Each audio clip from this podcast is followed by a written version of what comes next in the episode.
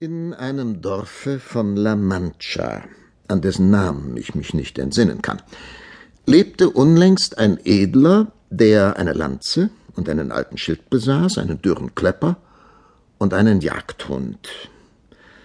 Eine Olja, mehr von Rind als Hammelfleisch, des Abends gewöhnlich kalte Küche, des Sonnabends arme Ritter und freitags Linsen, sonntags aber einige gebratene Tauben zur Zugabe, verzehrten drei Viertel seiner Einnahmen. Das übrige ging auf für ein schönes Kleid, samtene Schuhe und Pantoffeln derselben Art, dergleichen für ein sehr feines Tuch, mit dem er sich in den Wochentagen schmückte. Bei ihm lebten eine Haushälterin, die die vierzig verlassen, und eine Nichte, die die zwanzig noch nicht erreicht hatte. Zugleich ein Bursche in Feld- und Hausarbeit gewandt, der sowohl den Klepper sattelte, als auch die Axt zu führen wusste. Die Zeit hatte unserem Edlen mit fünfzig Jahren beschenkt. Er war von starker Konstitution, mager, von dürrem Gesichter, ein großer Frühaufsteher und Freund der Jagd. Es gibt einige, die sagen, dass er den Zunamen Quijada oder Quesada führte, denn es finden sich etliche Abweichungen unter den Schriftstellern, die von diesen Begebenheiten Meldung getan. Aber es lässt sich aus wahrscheinlichen Vermutungen schließen, dass er sich Kichana nannte. Dies aber tut unserer Geschichtserzählung wenig Eintrag, sofern wir nur in keinem Punkte derselben von der Wahrheit abweichen. Es ist zu wissen, dass oben genannter Edler die Zeit, die ihm zur Muße blieb, und dies betrug den größten Teil des Jahres, dazu anwandte, Bücher von Rittersachen mit solcher Liebe und Hingebung zu lesen, dass er darüber sowohl die Ausübung der Jagd als auch die Verwaltung seines Vermögens vergaß. Ja, seine Begier und Vertiefung in dieselben ging so weit, dass er unterschiedliche von seinen Saatfeldern verkaufte, um Bücher von Rittertaten anzuschaffen, in denen er lesen wollte. Auch brachte er so viele in sein Haus, als er deren habhaft werden konnte. Unter allen schienen ihm keine so trefflich als die Werke, die der berühmte Feliciano de Silva verfertigt hat.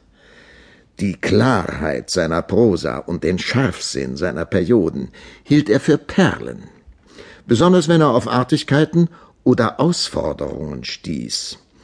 So, wenn an vielen Orten geschrieben steht, das Tiefsinnige des Unsinnlichen, das meinen Sinnen sich darbietet, erschüttert also meinen Sinn, dass ich über eure Schönheit eine vielsinnige Klage führe.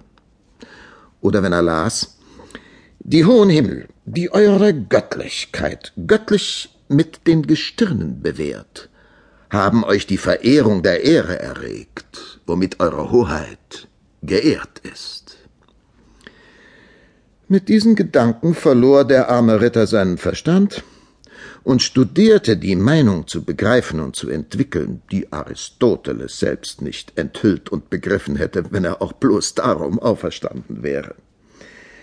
Sein Lesen also verwickelte ihn so, dass er die Nächte damit zubrachte, weiter und weiter und die Tage, sich tiefer und tiefer hineinzulesen. Und so kam es vom wenigen Schlafen und vielen Lesen, dass sein Gehirn ausgetrocknet wurde, wodurch er den Verstand verlor.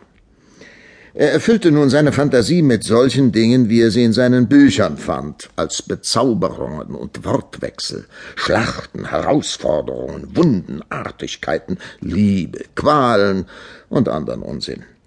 Er bildete sich dabei fest ein, dass alle diese erträumten Hirngespinste, die er las, wahr wären, dass es für ihn auf der Welt keine zuverlässigere Geschichte gab. Als er nun mit seinem Verstande zum Beschluss gekommen, verfiel er auf den seltsamsten Gedanken, den jemals ein Tor auf der Welt ergriffen hat. Denn es schien ihm nützlich und nötig, sowohl zur Vermehrung seiner Ehre als zum Besten seiner Republik, ein irrender Ritter zu werden und mit Rüstung und Pferd durch die ganze Welt zu ziehen, um Abenteuer aufzusuchen und alles das auszuüben, was er von den irrenden Rittern gelesen hatte. Alles Unrecht, aufzuheben und sich Arbeiten und Gefahren zu unterziehen, die ihn im Überstehen mit ewigem Ruhm und Namen schmücken würden.